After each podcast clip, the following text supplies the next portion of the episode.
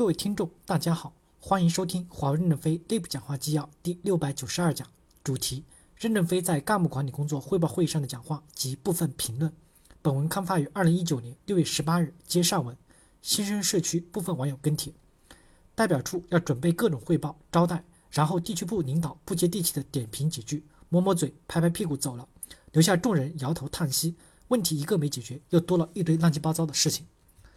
管理者不会管人，那就去好好做业务，支持不合格调整转专业岗的管理者，没有任职支撑直接降级，不能因为曾经是管理者就一直带着保护伞。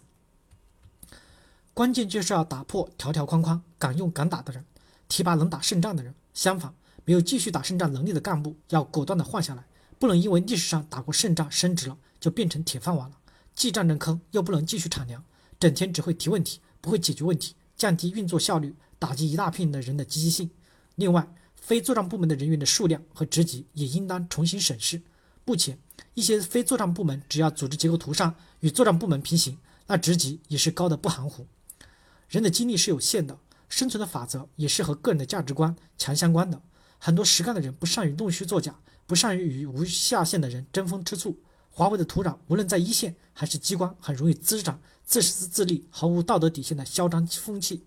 第一步应该是思考如何把这些没有专业技能、没有实质贡献、只靠抢别人的成绩的、整天就知道搞关、搞各种关系的人识别出来。我曾经见过一个人，不干正事，上班找人闲聊，但对搞各种人际关系非常精通。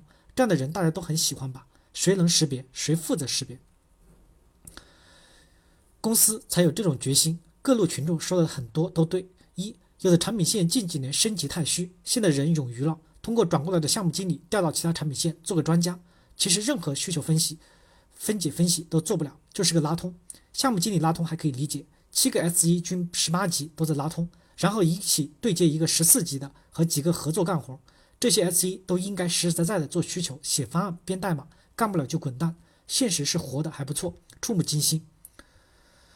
二，像一中提到的，充数的太多，更多老实肯干有贡献的同学，其实各种利益成长并不快。建议真的可以识别真正的贡献者和浑水摸鱼者，但自己对自己动刀子可能吗？很担心这只是个运动，找些所谓的平庸员工垫背，而这些只会拉通包装、有所谓人脉的所谓专家 SE 们，依然幸福的等待每个新年到来，大把钞票进口袋。一，公司处于战时状态，要取得三到五年后的胜利，干部队伍至关重要。干部就是在公司战略下带领团队冲锋战斗，所以干部一定要从战斗中来，要有成功的经验，要敢于在逆境中成长，持续的冲锋。脱离战斗的、没有战斗欲望、没有战斗力的干部要让位，要坚持对员工所有评价基于努力的战斗负贡献，未来的成功培养识别未来的将军。二，钢铁是怎么炼成的？只有钢知道。公司目前处于历史上最好的时候，基于三个断点，公司未来有全新而广阔的发展空间。非常值得每个人全身心的投入为之奋斗。当下最要紧的是活下去，保证业务的连续性。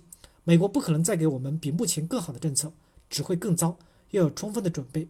作为逆变逆变器业务面向一线的上市团队，我们要和研发及市场密切的协同作战，到一线一起打仗，细化各个产品上市的认证节奏、AC 切换节奏、项目交付节奏，确保市场的平稳并完成的增长目标。